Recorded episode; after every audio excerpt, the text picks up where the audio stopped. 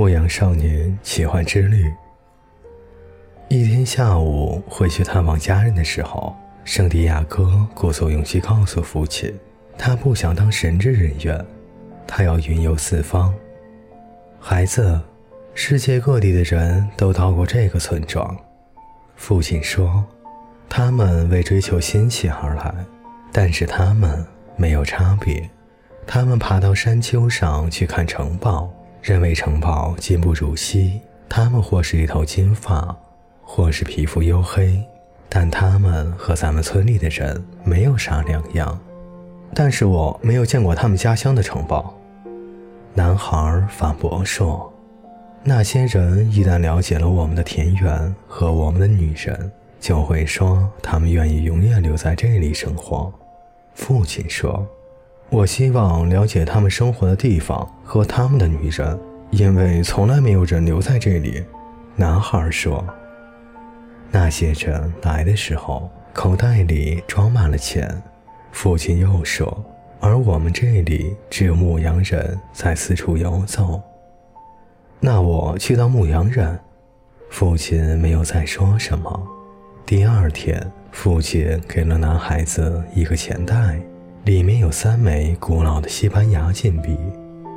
有一天，我在地里发现了它们。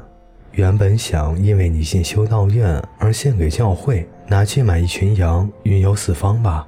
总有一天你会懂得，我们的家园才最有价值，我们这儿的女人才最漂亮。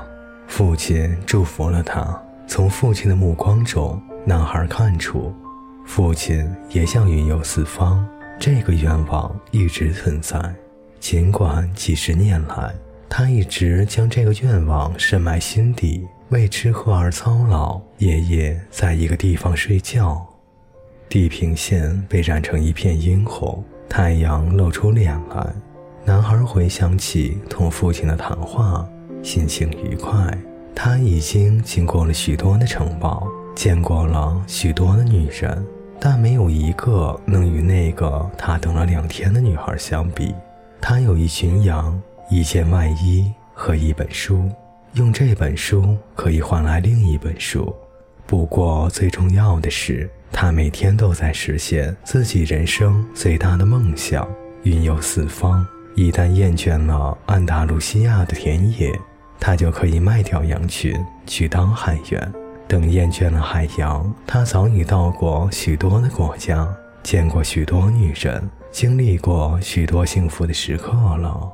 此时，圣地亚哥望着冉冉升起的太阳，想：不知道神学院的人是如何寻找上帝的。只要有可能，他总要找一条新路走走。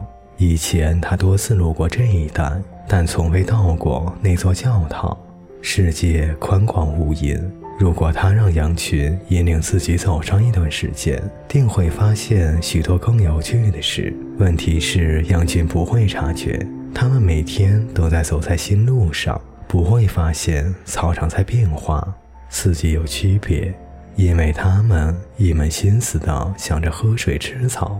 也许我们大家都是如此。圣地亚哥心想：我就是这样。自从认识那个商人的女孩。我就再也没有想过别的女人。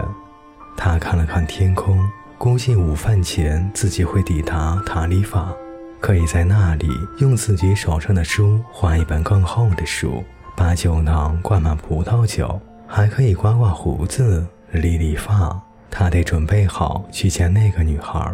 有一种想法让他觉得恐惧：另一个牧羊人在他到之前赶着更多的羊去向女孩求婚。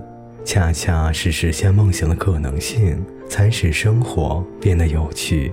男孩一边思索，一边抬头看了看天，加快了脚步。他突然想起一位住在塔里法的老妇人，他会解梦，而头天夜里，他做了一个曾经做过的梦。老妇人领着男孩走进最里面的房间，那里与客厅只隔着一道用塑料彩带制成的帘子。房间里有一张桌子，一幅耶稣圣心像，还有两把椅子。老妇人坐了下来，让男孩也坐下。然后他握住男孩的双手，轻声祷告了起来，似乎是吉普赛人的一种祈祷词。男孩在旅途中遇到过许多吉普赛人，他们云游四方，但他们不放牧。人们说吉普赛人靠骗人为生，还有说他们与魔鬼签订契约，拐卖儿童，让孩子在他们神秘的帐篷里当奴隶。男孩小时候一直非常害怕被吉普赛人拐走。当老妇人拉住他的双手时，以前那种恐惧感又出现了。不过这里有耶稣圣心像，男孩想尽力使自己镇定一些。他不想自己的手发抖，不想老妇人察觉出他很害怕。他默默地念诵了一遍主祷文，太有意思了。老妇人说道，两眼一直盯着男孩的手，接着沉默了。男孩十分紧张，双手不由自主地颤抖了起来。老妇人感觉到了。他急忙把手抽了出来。“我不是来这儿看手相的。”男孩说道，开始对走进这间房子感到了后悔。有那么一会儿，他想付了钱马上走人，哪怕一无所获呢。可他太在乎那个梦了，那个梦他做了两遍。你是来这儿解梦的？老妇人说：“梦是上帝的语言。”如果上帝用的是尘世间的语言，我就能解你的梦；但是如果上帝用的是魂灵的语言，那就只有你自己能理解了。但不管哪种情况，但不管哪种情况，我都要收咨询费。男孩心想，这是一个圈套。尽管如此，他还是决定冒一下险。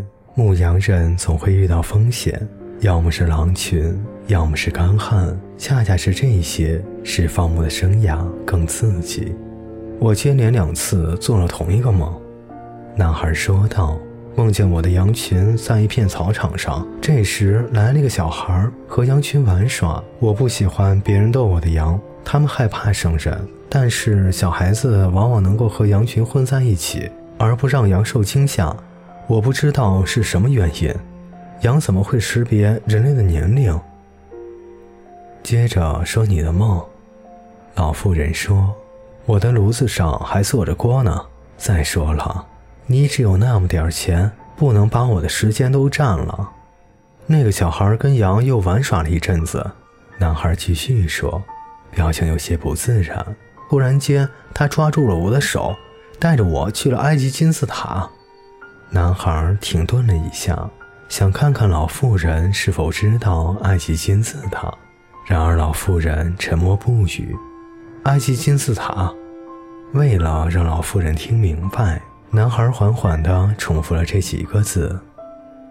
那个小孩当时对我说：“假如你到这里来，将会找到一处隐秘的宝藏。”就在他要把宝藏的具体地点告诉我时，我却醒了。两次梦都是如此。老妇人继续沉默，片刻后，她重新抓起了男孩的手，仔细地看了起来。目前我不收你任何费用，老妇人开口说道。但是如果你找到了那些财宝，我想要其中的十分之一。男孩笑了，他很开心，仅仅由于那个梦涉及财宝，他眼下就不必破费了。老妇人大概是个吉普赛人，吉普赛人都很愚蠢。